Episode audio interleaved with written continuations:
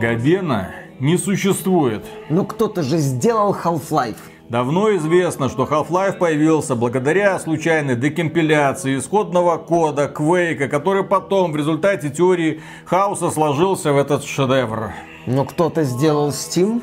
Но Steam появился в результате большого взрыва серверов в 2004 году. Новости почитайте. Но кто-то же сделал Counter-Strike, э, портал, э, Team Fortress. Опять вы про этих сумасшедших, которые бегают по интернету, рассказывают всем, что разбираются в исходном коде Half-Life, а люди им почему-то верят. Steam Deck реально существующее физическое устройство. Ну зачем вы опять вспоминаете эту теорию заговора от китайских троллей? Ну, на китайских фабриках таких устройств уже клепали миллионами задолго до того, как этот Steam Deck появился. Ну, существует Габен, я его по телевизору видел, он интервью давал. А мой сын каждый Новый год видит Деда Мороза. А ваш Габен вообще на Санта-Клауса похож, только без колпачка. Габен существует. Если бы Габен существовал, у него было бы сердце. А если бы у него было сердце, он бы уже давно сделал Half-Life 3. Я не могу поверить, что существуют такие бессердечные люди. А кто вам сказал, что Габен человек?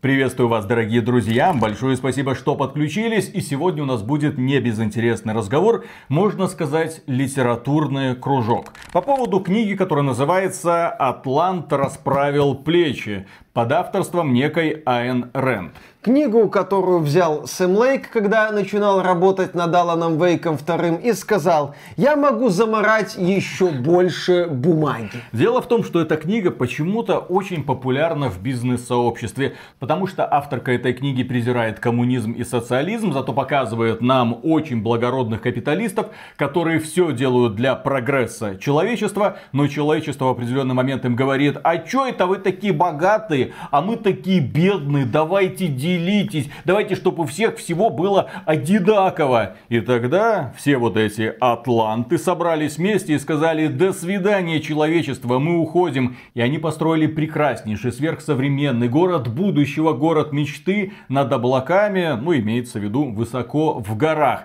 Найти его не мог никто из бедных людишек, тем более человечество загибалось, цивилизация разрушалась. В общем, все было плохо. К чему это мы? Это мы не про биошок, в котором тот еще левак Кен Левин великолепно деконструировал вот эту вот писанину. Во-первых, не стоит ни в коем случае эту книгу читать. Я сделал это, потратил огромное количество времени и был разочарован. Написана эта книга девочкой, которая имеет поверхностное мнение. Внимание, мнение, а не знание о науке. Поэтому здесь очень много таких фактических ошибок читать реально больно. Кроме этого, очень-очень идеалистическая девочка, очень много странных персонажей, монологи, которые длятся 50 страниц. Вот один персонаж начинает что-то рассказывать, и бо-бо-бо-бо-бо-бо-бо-бо-бо-бо, тебе становится очень грустно. Но по какой-то причине эта книга до сих пор считается живой классикой. Не надо это читать. Я думаю, те люди, которые прочли эту книгу от начала до конца, подтвердят вам мои слова. Чудовищное, сегодня особенно чудовищное произведение. И тем более идея, заложенная на страницах этой книги, идет в разрез с героем нашего сегодняшнего ролика. Но прежде чем продолжить, поговорим о том, что увлеченные геймеры в процессе прохождения игр не только замечают достоинства проектов или упущенные разработчиками возможности, но и заряжаются идеями о создании своих виртуальных развлечений. Однако для воплощения своих фантазий мало обладать богатым воображением. Необходимо, в частности, освоить еще игровой движок. Одним из самых главных сегодня считается Unity. На нем написано более 50% всех современных игр. Он прост в освоении, включает в себя кросс-платформенность. Работа на нем отличное решение для инди-разработчиков и компаний, а средняя зарплата такого специалиста 120 тысяч рублей. Совершенно верно верно, реклама на этом канале. Если вы хотите создавать игры, то мы рекомендуем записаться на курс разработчик игр на Unity Pro от онлайн-школы Skill Factory. Здесь вы получите настоящий опыт над проектами от реальных заказчиков и гарантированную стажировку. Научитесь программировать на C-Sharp, изучите основы 3D-моделирования и геймдизайна, получите навыки асинхронного программирования. Как итог, создадите 7 готовых игр для своего портфолио и с помощью школы трудоустройтесь Успокойтесь, весь ноябрь из Skull Factory проходит Черная Пятница, а это значит, что вы можете начинать учиться уже сейчас, а оплату отложить на 3 месяца, а также принять участие в командном проекте и получить еще больше опыта. Только в период Черной Пятницы по промокоду GAMES действует повышенная скидка до 60%. Проходите по ссылке в описании и записывайтесь на курс, чтобы сделать первый шаг к созданию игры мечты Skill Factory учит тех, кого берут на работу. Дело в том, что есть такой персонаж по имени Гейб Ньюэлл. Это тоже, можно сказать, атлант, который расправил плечи. Человек, который сделал себя, построил свой бизнес успешный, подмял под себя практически весь ПКшный рынок. Но почему-то его пользователи Steam, по крайней мере, не считают акулой капитализма. Гейб Ньюэлл пользуется огромным уважением, несмотря на то, что он возглавляет ну, крупную игровую компанию, в то время как другие игровые компании, по крайней мере их лидеры, ну их люди не то что не любят, их даже как бы так немножечко так презирают. И если что, высказывают свое недовольство. Штраузельник, глава-то и кто, жадина, Бобби Котик, глава Activision Blizzard, та еще жадина. Эндрю Вилсон, типичный корпоративный менеджмент. Его профессия в принципе является синонимом жадности. Эти люди все делают для того, чтобы компании зарабатывали как можно больше денег. Ну так и компания Valve тоже создана для того, чтобы зарабатывать деньги. Это не благотворительная организация. Но есть нюанс. Есть нюанс. Один из нюансов заключается в том, что Гейб Ньюэлл был чуть ли не первым, кто предложил лутбоксы в играх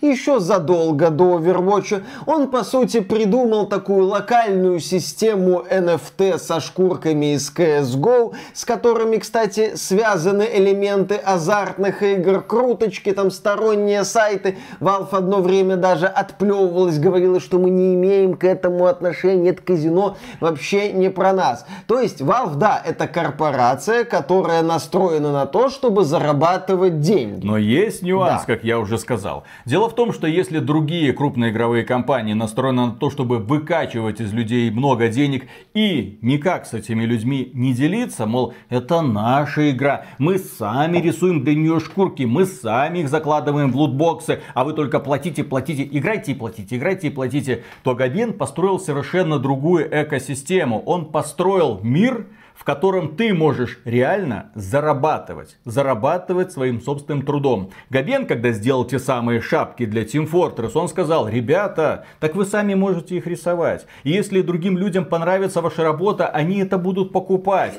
И если что, да, рыночек тот самый, который все порешал. И если что, вы можете стать, ну, не миллионерами, но обеспечивать свою жизнь таким трудом вполне себе можете. Кроме этого, вы можете спокойно для наших игр рисовать пользовательские карты, пользовательские режимы. Что сделали, то ваши. Хотите сделать ремейк нашей старой игры? Пожалуйста, делайте. Вон, Black Mesa вышла. Прекраснейший релиз. Понятно, что сегодня графически он уже конкретно устарел. Что это? Потому что классно тратировочки нету. При этом игра выглядит великолепно. Если вы еще не играли в Black Mesa, это переосмысление первой Half-Life с полностью переделанным миром Zen, с удачными и не очень новшествами, обязательно посмотрите, заслуживает внимания. То есть смотрите, в представлении Айн Рэнд Атлант это человек, который печется прежде всего о себе.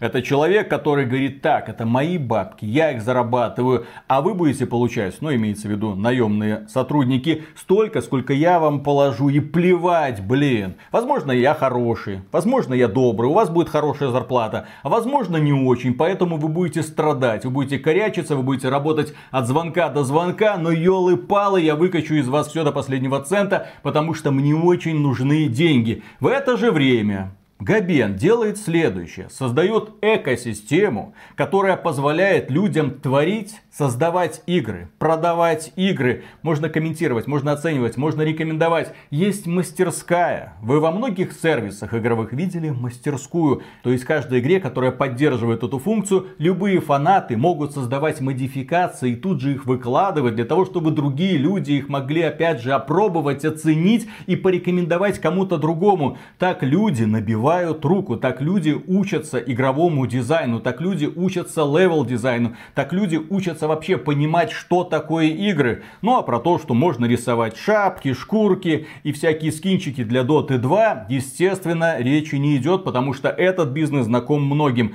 Десятки тысяч человек, которые влились в этот бизнес, неплохо зарабатывают и по сию пору. А Габен с этого имеет, да, свой небольшой процентик. И он понимает, зачем мне содержать вот этот вот весь огромный штат художников, которые будут сидеть и думать, тему следующего сезона для того, чтобы все это разложить по лутбоксикам или запихнуть какой-нибудь боевой пропуск. Нет же!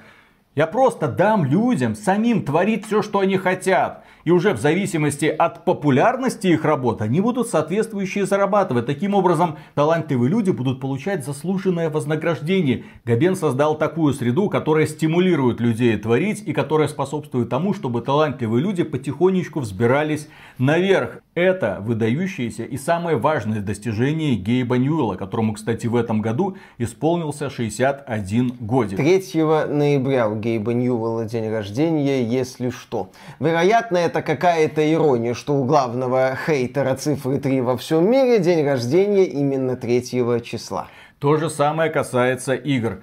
Гейб Ньюэлл при помощи команды построил огромный выдающийся сервис. И он не запрещает абсолютно никому практически ничего издавать. Есть, конечно, такие противоречивые, совсем уже отбитые темы, игры тролли и все такое. Наконец-то на них начали обращать внимание. Но тем не менее, хочешь сделать ауху, Делай аумку. Хочешь сделать какой-нибудь брутальный шутер? Да пожалуйста, никто тебя не осудит. Хочешь делать русы против ящеров? Тоже можешь сделать. Ты можешь поставить какую угодно цену. 1 доллар, 2 доллара, 3, 10, 15, 20, 150. Там некоторые игры, сколько там, миллион долларов какой-то шутник издал. Да, там ну, Естественно, были такие покупателя приколы. не нашлось.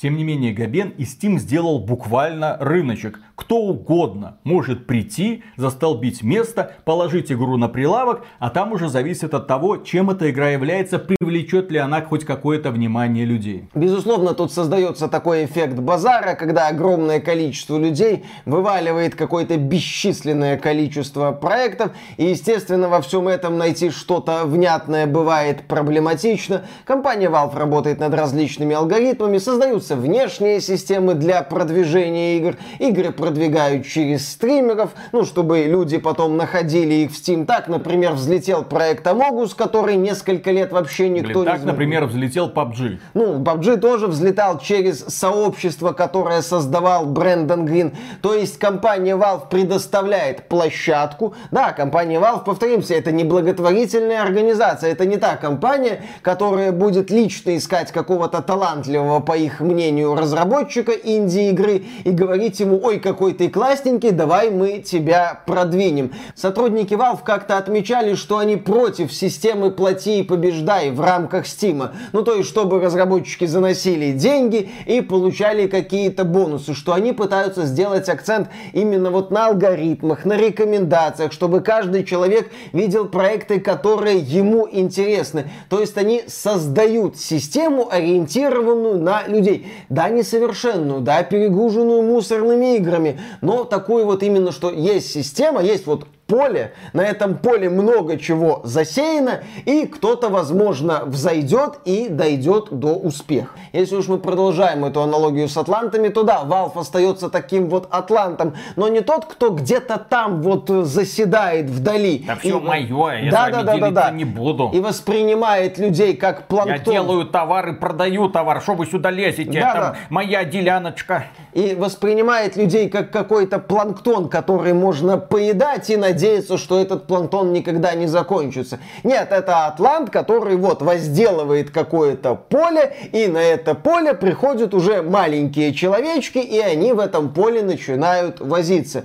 Это атлант, который создал благоприятную среду для выживания разработчиков. Это как семечки. Вот оно падает, уделанная почва, удобренная почва. Пожалуйста, ты хороший, ты талантливый, ты умеешь продвигать свои идеи, тебя заметят, ты вырастешь, ты станешь огромным плодоносным деревом. Или просто, да, захереешь и умрешь, если что-то не так, если что-то не получилось, если что-то пошло не по плану. К сожалению, популярность игры в том числе зависит не только от таланта, но и от удачи. И когда компания Valve во главе с Габеном создавала и развивала Steam, в основу были заложены интересы людей, интересы игроков, ну и интересы разработчиков разработчиков, естественно, со всем сопутствующим инструментарием. Это на самом деле гениальнейшая идея. Ты создаешь вот эту вот экосистему в противовес существующим стандартам. Тогда ж ничего подобного не было. Когда Гейб Ньюэлл создавал Steam, Ничего подобного не было. Здесь стоит отметить, что где-то там в период начала нулевых игровые консоли завладели умами примерно всех людей.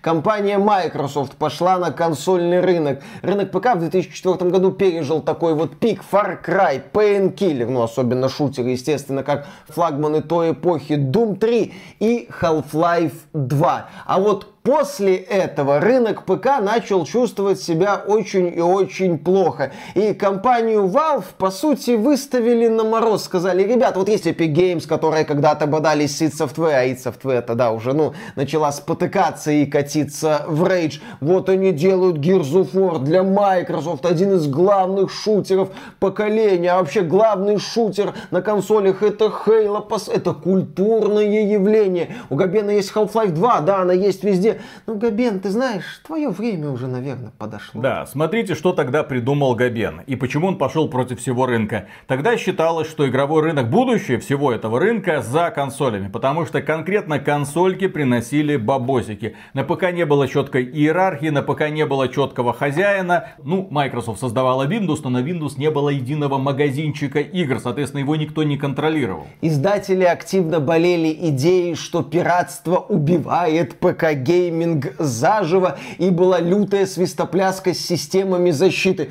Помнишь вот эти вот ограниченные активации на каждый компьютер? Два, при этом... три, четыре активации. Да, да, да, да, да. Вот это вот Star Force и другие замечательные системы защиты, которые криво зачастую работали. Так вот, Гейб Ньюэлл тогда заболел идеей создания онлайнового сервиса. И он со своей идеей пришел, знаете кому? Знаете кому? Кому он кому? пришел? Он пришел к компании Microsoft и говорит, ребята, я тут создаю Steam, э, ну, порвались отношения с Сиерой, да, вот, нужно было найти нового папика в преддверии выхода Half-Life 2, и он такой, ну, ребята, вот э, Steam, вот этот цифровой магазин, цифровое будущее, из Microsoft его послали нахрен, потому что, товарищ, блин, ну, что ты несешь? Вот же магазины, там диски, вот это принес, купил, это мы понимаем, а ты предлагаешь какую-то херню. Ну, не будут геймеры через диалап модемы качать вот эту вот твою игру. Тем более патчи для игры. Габен, ну что ты за херню несешь?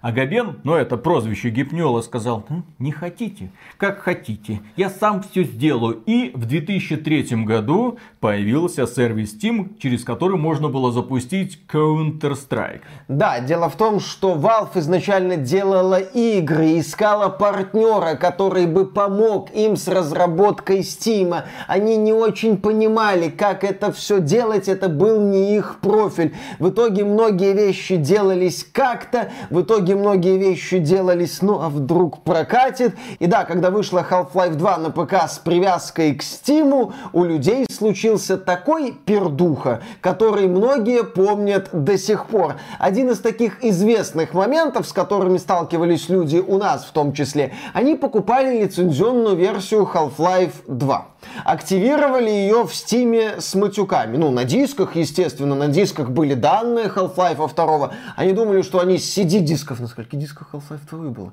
Там было несколько штук, то ли 3, то ли 4, то ли 5, что-то такое, да. Что вот они установят эти данные на свои жесткие диски, введут там какой-то ключ активации, зарегистрируются в этом треклятом Steam е и все заработает. Но нет, Steam говорил, да мне похрен, что у тебя диски. Я буду сейчас несколько гигабайт из интернета качать. Тогда на российском рынке была еще интересная особенность. Дело в том, что издателем Half-Life 2 была Бука, и она издавала, да, можно было пойти в магазин, купить лицензионный Half-Life 2, такую. принести домой, проинсталлировать, только игра была на английском языке, а чтобы скачать дистрибутив, русскую локализацию, нужно было 1 гигабайт еще из сети тянуть. То есть помимо патчей, вот это всего еще 1 гигабайт на диалап модемах. В 2004 году, вы себе представьте эту скорость, 56 килобит в секунду, ты сидел, тянул, а не дай бог кто-то еще позвонит по телефону. Люди тогда просто орали. Естественно, Габену досталось по полной программе. Естественно, серверы были нестабильными. Естественно, серверы систематически падали. Когда они падали, ты угадайте что, правильно не мог играть в Half-Life 2. Ну, естественно, в течение там первых нескольких лет были баги формата ты поставил закачку на паузу, игра говорит, а я заново все буду качать. Мне похрену.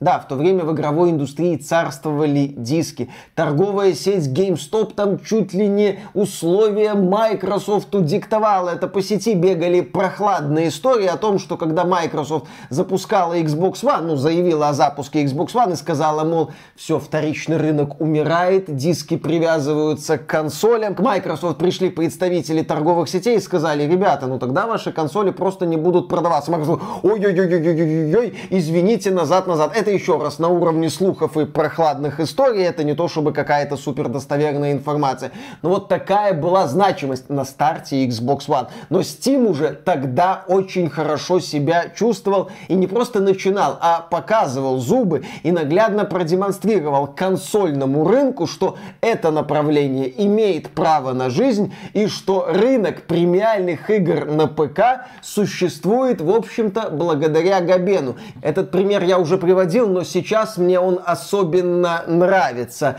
Я помню Resident Evil 4 версия 1.0 ну, на ты ПК. задрался своим Resident вот. 4. У тебя как будто душевная травма какая-то. Потому, Поджигание потому что, жопы, блин, Потому что произошло. я тогда на геймкубе эту игру прошел уже ну, больше так играл бы дальше раз. на геймкубе, блин. Что ты на ПК эту консольщину запускаешь? Вот, понимаешь, Виталий, это а надо? а Resident Evil 4 ремейк, почему этот пример сейчас хорош-то? Я проходил на старте на ПК и наслаждался высоким качеством игры. Ну вот смотрите, дело в том, что у Миши память работает примерно как миксер. Отсюда что-то где-то... Resident Evil 4, господи, как это было страшно. Нахрена ты это вспомнил, никто не знает. Но Гейб Ньюэлл тогда создавал эту самую экосистему. Компания Valve не самая большая компания на планете. И Гейб Ньюэлл тогда, посмотрев на других издателей, он понял в том числе одну из главных ошибок. Ты для того, чтобы выпустить свою игру, и эта проблема сохраняется это на самом деле до сих пор, должен был идти на поклон хоть кому-то. Для того, чтобы дядя с большим опытом, но за большой процент разнес по всему миру весть о том, что твоя игра существует хотя бы. Это унизительное хождение по кабинетам. И те люди, которые тогда создавали игры, могут понарассказывать вам кучу интереснейших историй про то, как, например, благодаря Electronic Arts умерла их компания. Просто потому, что Electronic Arts разорвала отношения за неделю до релиза игры. Ну просто им что-то не понравилось ребята, ну, мы не верим в ваш продукт, лицо у вас какое-то некрасивое, до свидания. И именно поэтому Гейб когда создавал Steam, заложил в основу и этот механизм, чтобы каждый человек, любой человек мог прийти и за 100 долларов, ну как это есть по крайней мере сегодня, за 100 долларов выпустить любую игру без всяких дополнительных условий. Это очень важно. Таким образом, Гейб Ньюэлл сам становился как бы издателем, но не совсем издателем, потому что всю остальную работу на себя берет автоматика и сообщество, система рекомендаций. Повезет тебе, игра выплывет, будет, станет популярной, заработаешь кучу денег, отлично. Ну и естественно, благодаря этому количество игр, которые сегодня издаются в Steam, катастрофически большое. Разобраться в этом просто невозможно. Но мы пытаемся хотя бы обращать внимание на наших разработчиков. Ну, у компании Valve был сервис Steam Greenlight, куда могли выходить игры, там была система голосований, там была, кстати, коррупция, там были, кстати, компании, которые продвигали игры через Greenlight, там покупались голоса, там была та еще веселуха, но впоследствии этот сервис уехал, а компания Valve сделала ставку на алгоритм. Как мы уже сказали, в Steam появились лутбоксы, мастерская. Можно было создавать и продавать какие-то там шапки, скинчики и раскраску для оружия в Counter-Strike. Почему это появилось? Опять же гениальное решение. Зачем все делать самому, если можно просто стричь небольшой процент? Талантливые люди что-то создают, ты пользуешься плодами их труда. Ты создаешь экосистему, и благодаря этой экосистеме ты еще неплохо экономишь. У компании Epic Games ее игрой под названием Fortnite, которая появилась в 2017 году, ей пришлось нанимать тысячи людей, которые рисуют, создают, что-то там колупаются, продумывают новые сезоны зоны. Габену это нахрен не надо. За него все делает сообщество. И именно поэтому сегодня в компании Valve работает людей меньше, чем компания Epic Games уволила месяц назад. Меньше 900 человек. По крайней мере, где-то 5 лет назад они говорили, что у нас где-то 300 человек работает. Да, кстати, мы до сих пор не слышали об увольнениях в компании А кого там увольняют? Хотя, казалось бы, все уже сколько-нибудь заметные игровые компании сообщили о том, что избавляются от части Кого там увольняют? Компания Valve, ну если так воображает, то это вот безумный шляпник, Гейб Ньюэлл, вот он сидит, и вот безумное чаепитие все сотрудники компании Valve, каждый из которых какую-то свою прикольную идею. А, а давайте сделаем карточную игру в стиле Дота. Давай, делай. А давайте сделаем э, э, игровой ПК на основе Linux. Давай, делай. А давайте сделаем игровой контроллер без стиков. Давай сделаем. И вот каждый из них задвигает какие-то веселые идеи, некоторые из которых не взлетают. Пару лет назад мы делали ролик, где говорили, Габен, что ты творишь, куда ты катишься? Провал за провалом. Артефакт твой сраный провалился. Дота Underlord провалилась, Steam Machine провалилась, Steam Controller провалился, Steam Link провалилась, твой VR-шлем нахер никому не нужен. Габен, куда ты катишься? Вот только и можешь что сосать соки из людей, которые издают свои игры в Steam. А потом Габен такой, минуточку. Half-Life Alex. И ты такой, вау, так теперь появился повод приобрести VR или хотя бы взять его в аренду. Минуточку. Steam Deck. Ты такой, вау, да ты просто переворачиваешь всю структуру игрового рынка. Минуточку, Steam Deck OLED. Ты такой, Габен, что ты творишь? Не хватает еще толпы черных парней, которые будут вокруг бегать. Такой, а что творит Габен? Господи. Я думаю, в офисе Nintendo, когда анонсировали Steam Deck OLED, все вот так вот бегали. Что он творит? Что он хочет? Что он делает? Что он делает? Тырит идеи Nintendo, которая не так давно выпускала Switch, OLED, все в порядке. Да, компания Valve наглядно нам показала со Steam Deck, что она умеет учиться на своих ошибках и выпустила действительно прекрасное устройство. Кроме этого, компания Valve в этом году выпустила Counter-Strike 2 с дымом. Ну да, вокруг которого... доработок, конечно, вызывает вопросы, но тем не менее, теперь у них есть Dota 2, Left 4 Dead 2, Team Fortress 2 и Counter-Strike 2.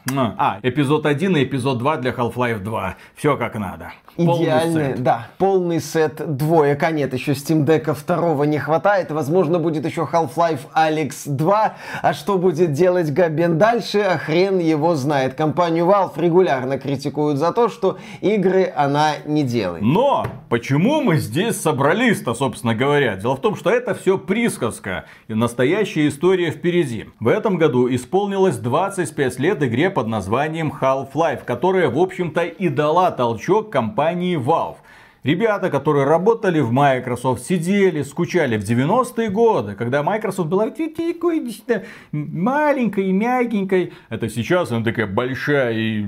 И с Филькой Спенсером. Большая, в общем. По-прежнему мягонькая, ну такая большая, раздавить может и задушить тем более, как жопа такая, которая садится на всю игровую индустрию. А ты только страдаешь из-за этого. Ну, Миша, Сейчас может, страдаешь. не страдает, да. И вот ребята, которые работали в Microsoft, одним из которых был Гейб Ньюэлл, сказали, блин, ты посмотри, вот мы за копейки просто, за копейки работаем, в то время как вот эти вот задроты, блин, сделали Doom, выпустили его, заработали миллионы, а мы тут сидим, этот код пишем, блин, никому не нужно, обидно, блин, давай сделаем свою игровую компанию. Ну и, короче, пошли. Компании софтвера сказали, ребята, дайте движок поносить, пожалуйста. Ну, естественно, Джон Кармак им дал движок, потому что, а почему бы и нет? Эти новички разве нам конкуренты? Мы уже Quake 2 разрабатываем, а они там еще свою первую игру, интересно, чем это будет, ха-ха-ха. И вот Дальше историю нам рассказывает фильм, который компания Valve выпустила на днях. Называется он 25-летие Half-Life. Ну, компания Valve сделала эту игру, кстати, доступной всем абсолютно бесплатно, с несколькими доработками. Учись, Sony. Да, учись компания Sony, учитесь вообще все. Ты свою легендарную игру делаешь бесплатно. И учись компания Konami, кстати, которая продает, точнее пытается всем продавать классику Metal Gear Solid. Nintendo, кстати, пламенный привет, да, ну и да, так да. далее.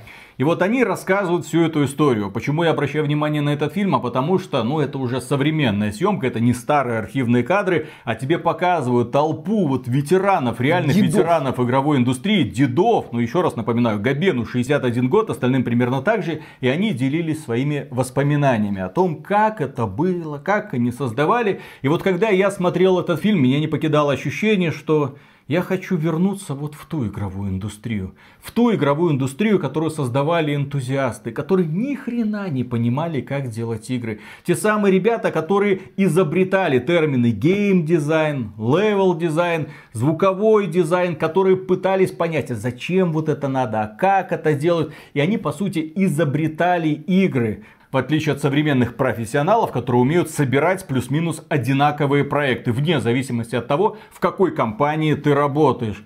И вот они рассказывали, как они это делали. Да, они ни черта не понимали в играх, но у них была идея. Идея, можно сказать, правительская. Но они взяли движок Quake и такие смотрят. Так, ну вот эти загрузки уровней, есть уровни маленькие, загрузки между уровнями, вот эта надпись лодинг, вот эта вот херня.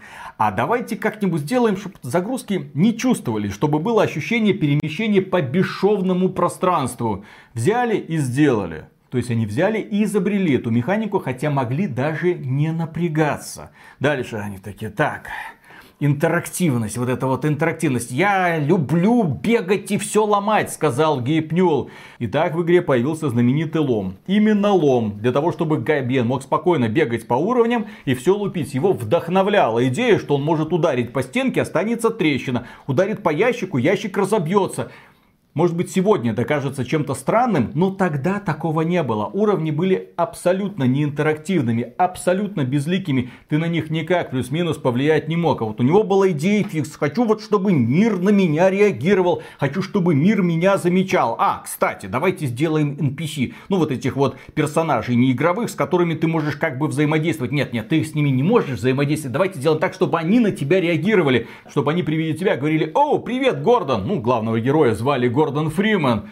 И они это делали. Для этого у них появилась скелетная анимация. Для этого они придумали, что персонажи открывают рты. Придумали. До этого персонажи рты в играх не открывали. Дело в том, что это было реализовать, ну, не то чтобы катастрофически сложно, но опять же трудоемкая, тупая работа, нафига мы это будем делать? А потом посидели, кофейку попили, такие, слушай, ну, в принципе, не такая уж и трудоемкая. Давай как-то вот сделаем, вот как-то так, чтобы он открывал рот во время там разговоров. Я думаю, это будет прикольно. И да, это было прикольно, потому что когда я в 98-м запускал Half-Life, я охренел просто. Нифига себе, персонаж персонажи, когда говорят, открывают рты. Вот лицевая анимация, практически как в реальной жизни сейчас оживут и сойдут с экрана твоего пузатого монитора. Меня тоже все время удивила лицевая анимация в Half-Life. Я был консольщиком, играл в МГС 1, ну там в JRPG-шке, где за пределами CG-роликов все с анимацией было, ну, так себе. И когда увидел вот эти вот лица в Half-Life на ПК, такой, угу, Прикольно. Нет, так они, они что-то еще делали в процессе. Они там садились за компьютер, что-то там тыкались. До этого, вот, Quake 2, который был годом ранее. Quake 2. Персонажики, ну, имеется в виду строгие вот эти твои противники, они просто стояли и ждали, когда ты появишься на уровне. Ты появлялся на уровне, они бежали на тебя. Все. Вот такими были шутеры того времени. А Half-Life изменил правила игры просто потому, что Гипнюл вот такой задрот. Хочу бегать, там все ломать, и хочу, чтобы на меня мир как-то хоть реагировал. Сделайте, запилите, пожалуйста, господа, запилите мне немедленно. И разработчики запилили. Оказалось, что это не так уж и сложно. Кроме этого, велась сумасшедшая работа над искусственным интеллектом. Как они это делали? Опять же, внимание, современные разработчики. Создается отдельная боевая сцена. И под эту боевую сцену подгоняется искусственный интеллект противников. Понятно, что простые монстры из альтернативного мира вели себя максимально тупо, но там были спецназовцы. И вот со спецназовцами вели самые интересные воины. И они рассказывали, что под каждую конкретную боевую сцену создавался отдельный уровень. На нем тестировался и правился искусственный интеллект. И вот когда сцена игралась замечательно, когда искусственный интеллект реагировал по-разному в зависимости от того, что ты делаешь, они говорили, вот, готово. И потом несли вот эту уже готовую сцену в игру. Вставляли ее в какой-нибудь уже готовый уровень. И игра должна-то была выйти где-то в 97 году. Но на тот момент, когда они в нее поиграли, да, со всеми вот этими странными доработками, со всеми этими идеями, они сами в нее поиграли, и Габен сказал, что-то скучно, что-то, как-то не тащит, не тащит, не хочу я здесь проходить, надо все переделать, доделать и так далее. И в этом фильме была произнесена великолепнейшая фраза. Задержки временные, а отстойная игра останется такой навсегда. То есть, нужно немного поработать. Нужно сделать сразу, чтобы игра была хорошая. Мы можем отложить продукт на год. У нас есть деньги. Ну, Гейп Ньюэлл, по сути, со своим партнером были главными инвесторами. Деньги, ребята, есть. Давайте еще поработаем. Давайте каждую сцену отдельно просмотрим, что мы можем улучшить, что мы можем переделать, чтобы оно игралось, ну, увлекательнее, чем есть на данный момент. И они заново начали перепроходить игру и смотри, так, эта сцена слишком простая, нужно усложнить. Этот коридор просто пустой, нужно, чтобы что-то в нем происходило. Здесь, а здесь игрок просто пробегает, он не видит, какая сцена разворачивается сбоку. Должен быть какой-то фактор, который бы отвлекал его внимание. Они продумывали, переделывали, проходили игру раз за разом, пока у них не получился безусловный шедевр. Конечно, не рассказывали, что да, там Ксен, конечно, это... Вот пытались его сделать таким вот, сделали. И концовка так неожиданно обрывалась. Но у нас уже были идеи на Half-Life 2. В общем, короче, ждите Half-Life 2. Но, тем не менее, они создали игру совершенно не похожую на все, что было до этого, потому что у них не было опыта в игровой индустрии. Они не понимали, как это работает. Над игрой не работало ни одного профессионала, ни одного человека, который хоть что-то, блин, понимал. Человек, который получил награду за лучший саунд саундтрек в том году, никогда до этого музыки не писал ну, человек внезапно открыл в себе талант создателя саундтреков, что великолепно. Помимо того, что игру иногда стоит перенести, если она не работает, Габен сказал и другую важную вещь. Он отметил, что не гонится в играх за реализмом, что ему хочется играть в игры, которые веселые. Он ходит в игры, чтобы получить удовольствие, а не чтобы наблюдать какую-то суперреалистичную картину.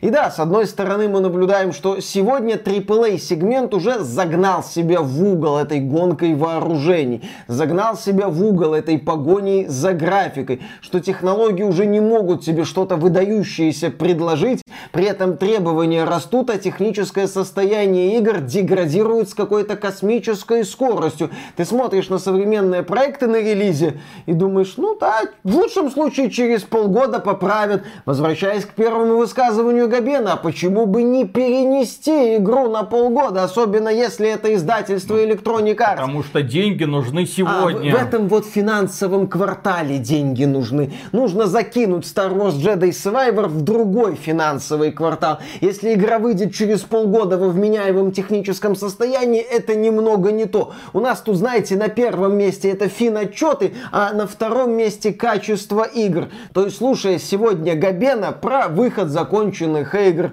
про графику, ты слушаешь, ну именно что игра задрота. Человека, который вот прошел путь с этой игровой индустрии, начиная с 90-х и заканчивая, ну вот сейчас 20-ми, а когда карьера Гейба Ньюэлла закончится, я надеюсь, она никогда не закончится, я не хочу об этом думать. И вот, Виталик, рассказывая про первый Half-Life, ты говорил, ну блин, это же были люди, которые в игровой индустрии ни хрена не смыслили. Это была команда странных ребят, которые как-то собрались, работали там по 18 часов, делали многие вещи по наитию. Там сценарист Half-Life рассказывал историю, у него периодически спрашивают, слушайте, а вот что значит вот этот момент?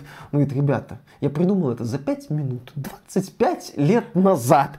Не мешайте. Без задней мысли, да, да, просто да, да. так, чтобы да. было прикольно. Кто такой Джимен? Это просто курильщик из сериала X-Files, отстаньте от меня уже. Вот именно, это были люди, которые хотели сделать что-то необычное тогда, дать пинка под зад законодателям мод в жанре шутеров, а именно id Software, и удивить людей интересными решениями. И вот если в 90-е Габен вот создавал такую игру, то сейчас Габен создал платформу, куда приходят именно что странные люди, не имеющие опыта в игровой индустрии, не имеющие опыта нигде, но мечтающие сделать какую-нибудь странную херню, в которую люди будут играть, и они могут это сделать. Взлет Vampire Survivors, взлет жанра Vampire Survivors, это вот ярчайший пример того, к чему сегодня пришел Габен и корпорация Valve. Они создали площадку для вот этих вот странных людей, какими сами создатели Half-Life были в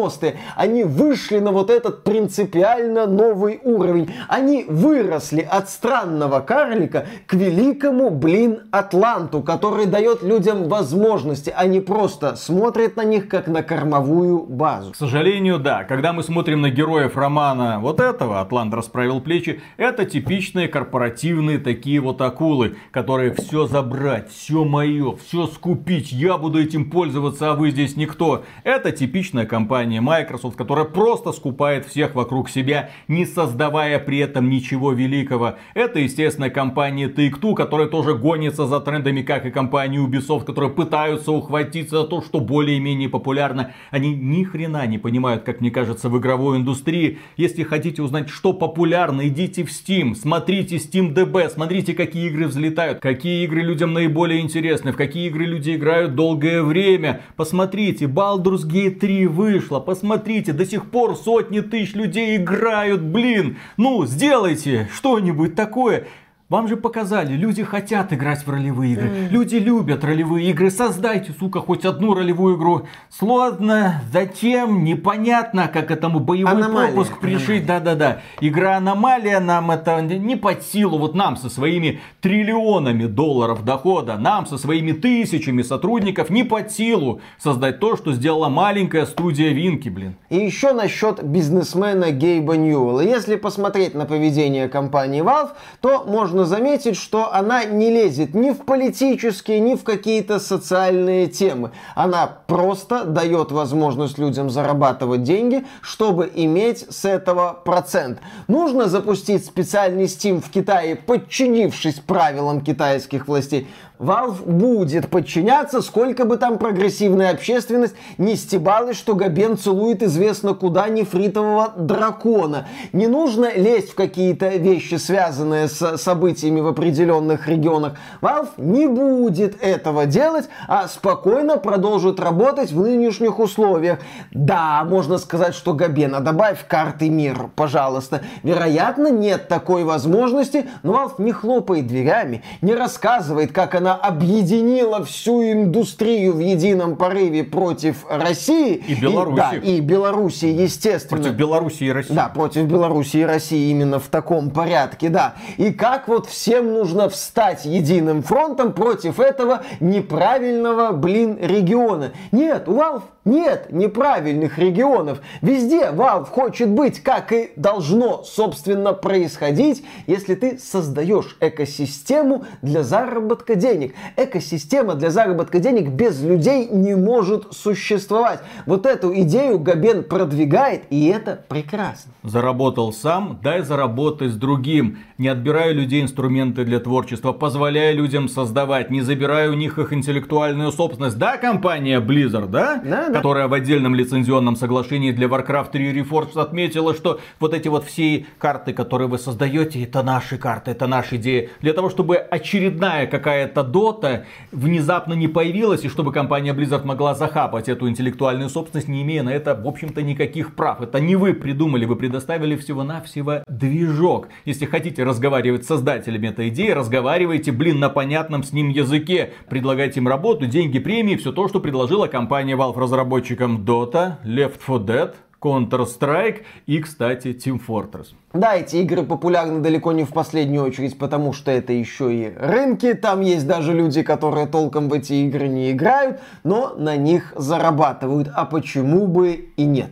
Игра Half-Life, вышедшая в 98 году, недавно установила рекорд в Steam. 33 тысячи человек играло в нее единовременно. Понятно, что многие из них не дойдут игру до конца. Многих отвернет простоватая графика. Все-таки годы уже прошли. Но я надеюсь, что люди, которые сегодня прикоснутся к этой классике, оценят Level дизайн. То есть без текстур, без всего вот этого, без всяких украшательств. Они оценят игру как она есть. Level дизайн, гейм дизайн, искусственный интеллект, саунд дизайн. Они поймут, как это работает. И они захотят, возможно, сделать что-то такое. Возможно, в формате какого-нибудь ретро-шутера. Возможно, этот опыт натолкнет их на какую-то свежую идею, на какой-нибудь новый жанр. И они эту игру издадут в стиме. Благодаря Габену, благодаря его видению, благодаря тому, что существует Steam конкретно с такими правилами, с какими он существует, появилось огромное количество свежих жанров, огромное количество инновационных игр. Многие хиты появились на свет только благодаря тому, что когда-то их создателей заметила аудитория Steam и достойно их вознаградила. Будем надеяться, что все будет так и дальше. Будем надеяться, что компания Valve не прогнется. Будем надеяться, что кто-нибудь все-таки даст Габену таблетку бессмертия, и он будет радовать нас на протяжении ближайших нескольких десятков лет, потому что я не хочу жить во вселенной, когда компанию Valve покупает какая-нибудь Microsoft, меняет все правила, забирает всю статистику, закрывает всем рты и превращает э, наш добрый и уютный Steam в какую-нибудь очередную пародию на игровой сервис. С рассказами о том, что следующий год для Steam будет особенно хорошим. Теперь уж точно. Надо только потерпеть. И на этом, дорогие друзья, у нас на сегодня все. Огромное спасибо за внимание. Поддержите этот ролик лайком. Я думаю, он этого достоин. Подписывайтесь на этот канал. Ну, еще раз благодарим преомега громаднейших наших спонсоров. Благодаря вам мы создаем такие ролики и создаем их с неусекающим... С неусекающим... Не иссякающим. Не усыкающимся. Неиссякающим энтузиазмом. Да, спонсором можно стать через Boosty, Sponsr или напрямую через Ютубчик. Ребята, работаем дальше. А что нам останавливаться? Пока. Пока.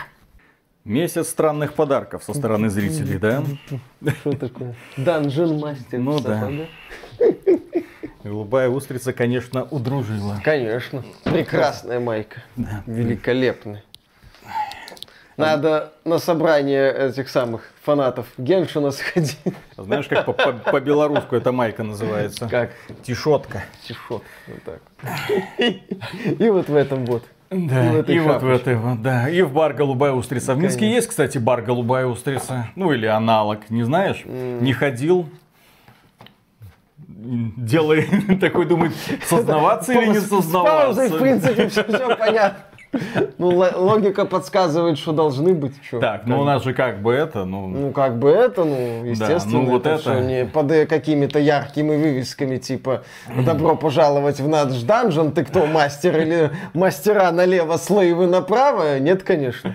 Ну, возможно, Ай, думаю, поискать. Господи. Ну, тут, конечно, да, подфартило тебя, да? Угу. Вот так. Не, ну, блин, на, на голову не налазит. Вот нужно... а, а на что на нас?